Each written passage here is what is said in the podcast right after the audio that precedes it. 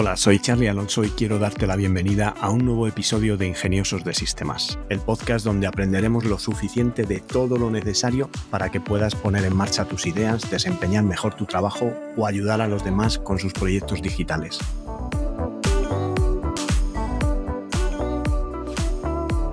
En el episodio de hoy hablamos de una herramienta, pero antes déjame que os recuerde que tenolitas.com es un servicio de asesoramiento low cost donde podéis contratar vuestro plan de asesoramiento tecnológico por el precio de un par de cafés y hacer vuestras preguntas para poder contar con mi ayuda y poner en marcha vuestro negocio digital.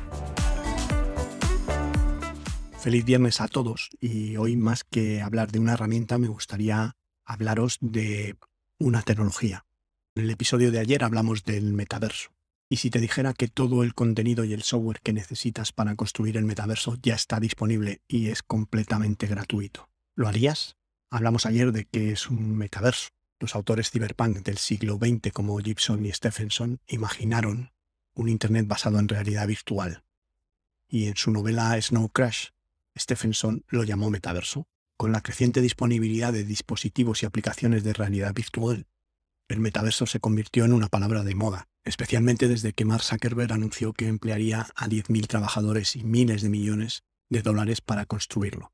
Por otro lado, Matthew Ball escribió un serio análisis del tema que termina con la conclusión construir juntos. Y en verdad, lo más probable es que el metaverso surja de una red de diferentes plataformas y organismos que necesiten de la interoperabilidad que como la propia palabra implica, habrá que encajar las plataformas de código abierto y los estándares abiertos para que las compañías comerciales integren todo esto y que se pueda interoperar entre las distintas plataformas del metaverso. Así que bueno, en resumen se trata de una Internet con realidad virtual. ¿Y cómo se puede construir un metaverso con código abierto? Bueno, pues necesita servidores de realidad virtual y existe un servidor de realidad virtual de código abierto que te voy a dejar por aquí. Hay varios, proyectos que también te dejaré en las notas del programa, pero VRSpace es un servidor de código abierto que funciona en navegadores y que funciona en navegadores para la realidad virtual. Los navegadores web ya admiten la transmisión de vídeo y audio web RTC y la realidad aumentada y la realidad virtual, que es como web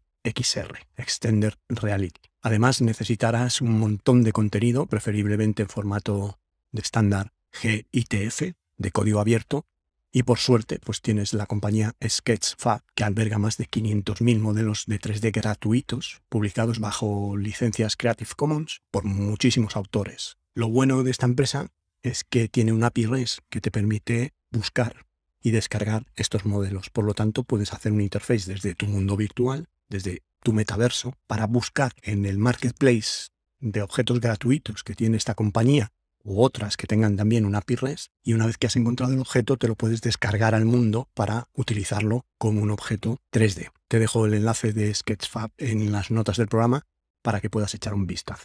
¿Cómo funciona todo esto? Bueno, pues el cliente web de VRSpace utiliza la librería Babylon JS y una biblioteca JavaScript WebGL de código abierto para cargar el contenido GITF y renderizarlo con WebGL. A través de estas librerías JavaScript te descargas los objetos 3D en el formato apropiado para web y lo renderizas utilizando WebGL, que es una Web Graphics Library, que es como un lenguaje de renderización o de visualización similar al OpenGL, que es para escritorio, pero dentro de lo que es un navegador web. Llamas a la función de búsqueda de la PRS de Sketchfab, como decíamos antes, y una vez que haces clic en un modelo, se le pide al servidor de VRSpace que lo recupere y si no lo ha descargado antes, el servidor se lo descarga y lo entrega al cliente. Todo lo que ocurre en el espacio se transmite en tiempo real a todos los clientes a través de WebSocket, por lo tanto que todos los usuarios conectados están viendo el mismo movimiento y el cambio de tamaño de los objetos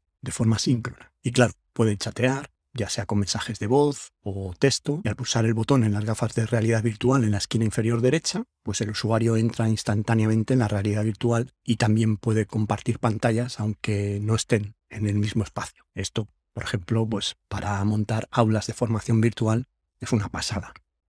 Todo ello utilizando únicamente tecnologías de web estándar existentes y software de contenidos gratuitos. No solo está disponible en PC y en dispositivos de realidad virtual, sino también en móviles, aunque a día de hoy pues Chrome para móviles no tiene como funciones de realidad virtual activadas, así que la primera vez que tocas un objeto o activas la, realidad virtual te va a pedir que descargues el módulo de Google VR y así pues ya tener la realidad virtual activada. Como todo es código abierto, esto es lo más interoperable que puede haber por el momento porque puedes modificarlo y implementar todos los estándares que quieres, pero no es lo suficientemente interoperable para la escala masiva que se requiere para el metaverso o lo que podría ser un sinónimo de Internet habilitada para realidad virtual. Por ejemplo, los avatares. Puedes usar la imagen de tu avatar para tu avatar de LinkedIn, de Facebook o en cualquier otra plataforma, pero ¿cómo puedes subir un avatar a VR Space?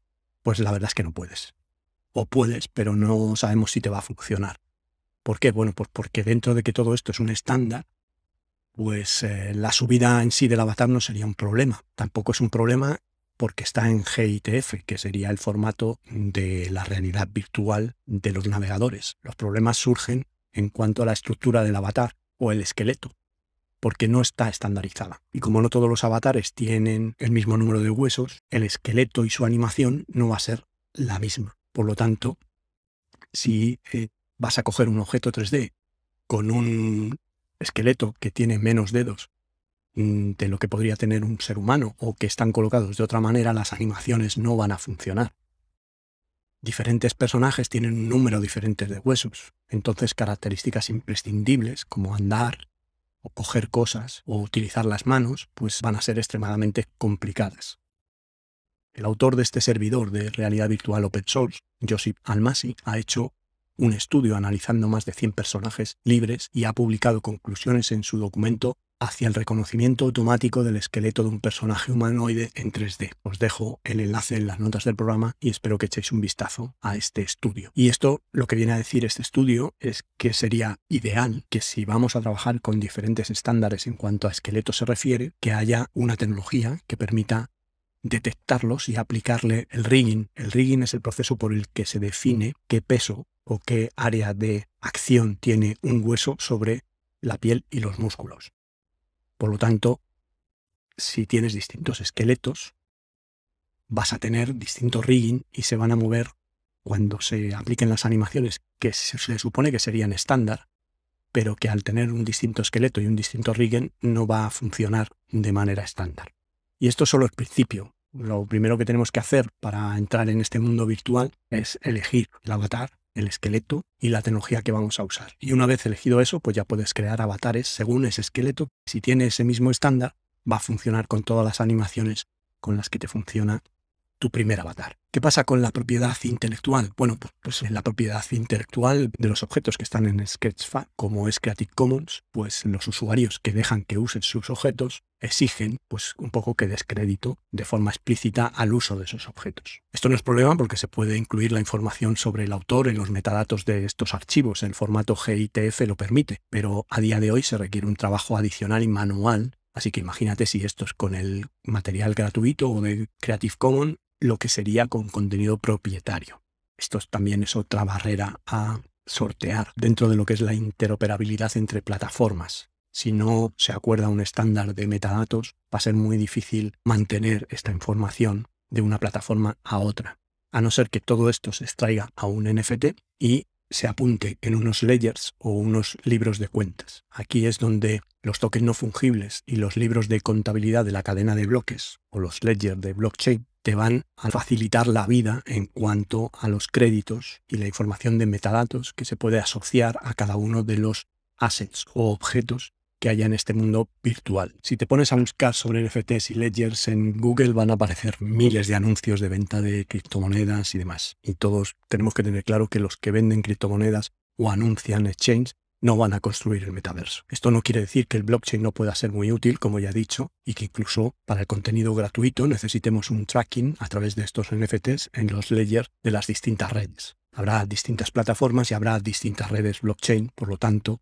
los protocolos puente o protocolos bridge entre una red y otra de blockchain van a ser absolutamente necesarios. Con cientos de miles de modelos gratuitos y cientos de miles de modelos de propiedad privada, pues vamos a necesitar automatizar todo esto de alguna manera y la forma de distribuirlo pues podría ser a través pues podría ser muy fácilmente a través de un ledger o un libro de blockchain.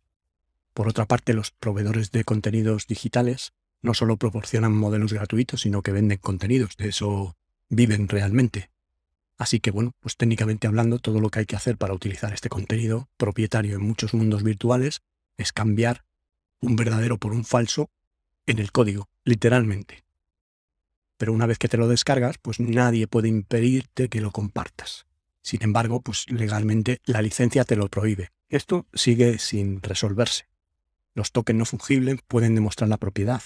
Los NFTs dicen que ese avatar es tuyo. Puedes comprarlo y puedes venderlo, pero no pueden hacer valer tus derechos de autor. Los proveedores de contenidos se darán cuenta en algún momento, pero tampoco es que les preocupe mucho esto. Esto tiene implicaciones prácticas para los usuarios comunes, para ti y para mí, que estamos trabajando en crear nuestro avatar, en hacerlo que sea todo bonito, original, y que luego pues cualquier otro pueda copiarlo y pueda imitarlo y utilizarlo. No vas a poder impedir eso. Es como si una persona física se peina, se maquilla, se viste igual que tú y se parece mucho a ti, pues tampoco vas a poder evitarlo. Y puedes hacer o comprar tu propio avatar y que sea solo tuyo y que no podrán ser utilizado por nadie más. Pues no, la tecnología para crearlo está ahí, pero nadie puede evitar que igual que yo coja tu avatar de la red de LinkedIn o Facebook, lo copie y lo ponga en la mía, pues puedan hacer lo mismo con un avatar en el metaverso.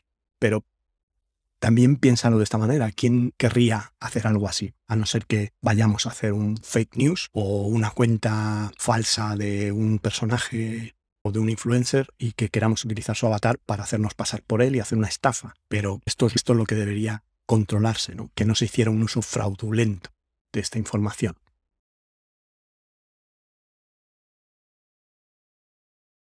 Sin embargo, hay otra aproximación que se podría hacer. Por ejemplo, utilizando el streaming y como una aproximación de un avatar que sea tú siendo tú.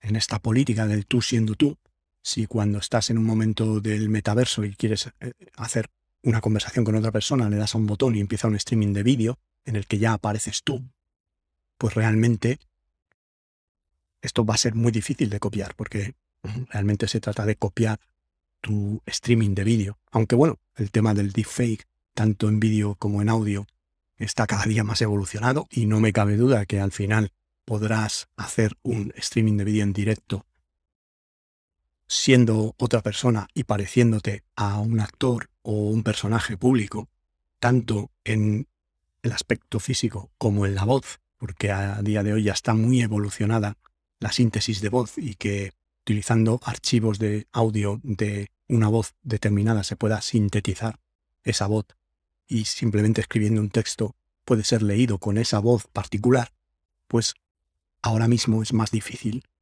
el piratear, por decirlo de alguna manera, un streaming de vídeo.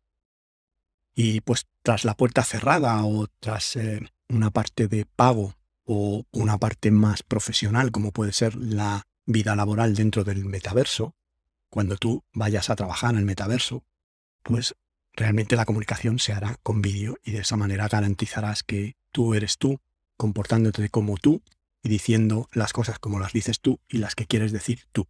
Y con el tiempo, este enfoque de yo siendo yo, tú siendo tú, evolucionará hacia el seguimiento del movimiento y el mapeo del flujo de vídeo en nuestros avatares de 3D.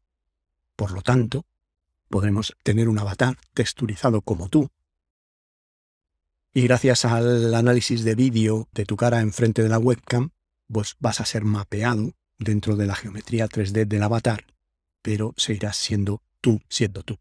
A estas alturas ya habrás tenido un esquema mental de lo que se necesita para montar un metaverso open source.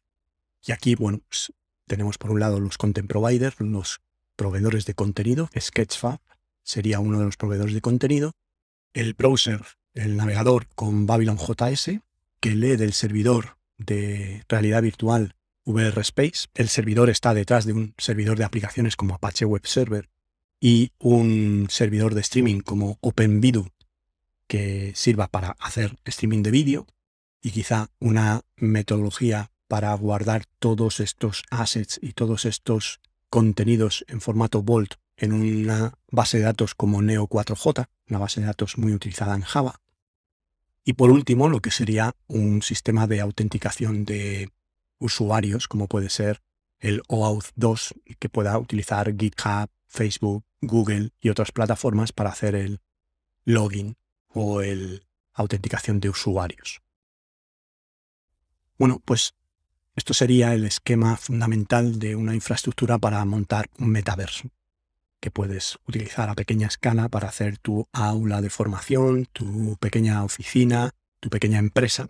Para los que hayan probado Second Life y quieran construir un metaverso similar, teniendo en cuenta que vais a necesitar pues, clientes de aplicación más pesados que se instalan en los ordenadores y que consumen mucho más recursos, os dejo unos enlaces ya para terminar el episodio que son plataformas open source y que os van a permitir instalar una infraestructura, quizá no tan evolucionada como Second Life, porque este software no sé cómo ha, ido evolucionando, pero yo en su día lo instalé y tiene todos los servicios básicos y se puede conectar a estos mundos virtuales con los propios visores de Second Life, que sí son open source. Linden Labs sí liberó el código del visor, pero no el del server, que lo utilizan ellos y lo evolucionan ellos. Pero en esta filosofía, el Open Simulator, que sirve para conectarse al Open Source Grid, que es un mundo virtual open source, tiene la misma tecnología que Second Life, tiene los mismos servicios de servidor de simuladores, de terrenos, de usuarios, de inventario.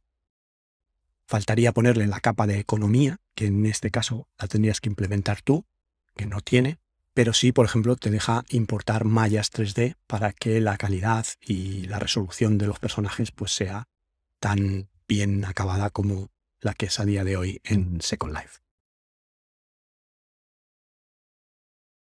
Te animo otra vez a que experimentes y pruebes y te comportes como un ingenioso de sistemas, probando y aprendiendo sobre estas tecnologías que realmente van a aparecer día a día en nuestro mundo y que la revolución industrial 4.0 va a traer a nosotros no tardando mucho. Por mi parte nada más, hasta aquí el episodio de hoy. Espero que podáis seguir este podcast en las principales plataformas. Muchas gracias por vuestras valoraciones y comentarios en Apple Podcasts por vuestros me gusta en iBox y en Spotify. Y gracias por estar al otro lado y querer formar parte de esta comunidad de ingeniosos de sistemas. Nos encontramos en el próximo episodio y que tengáis un ingenioso día.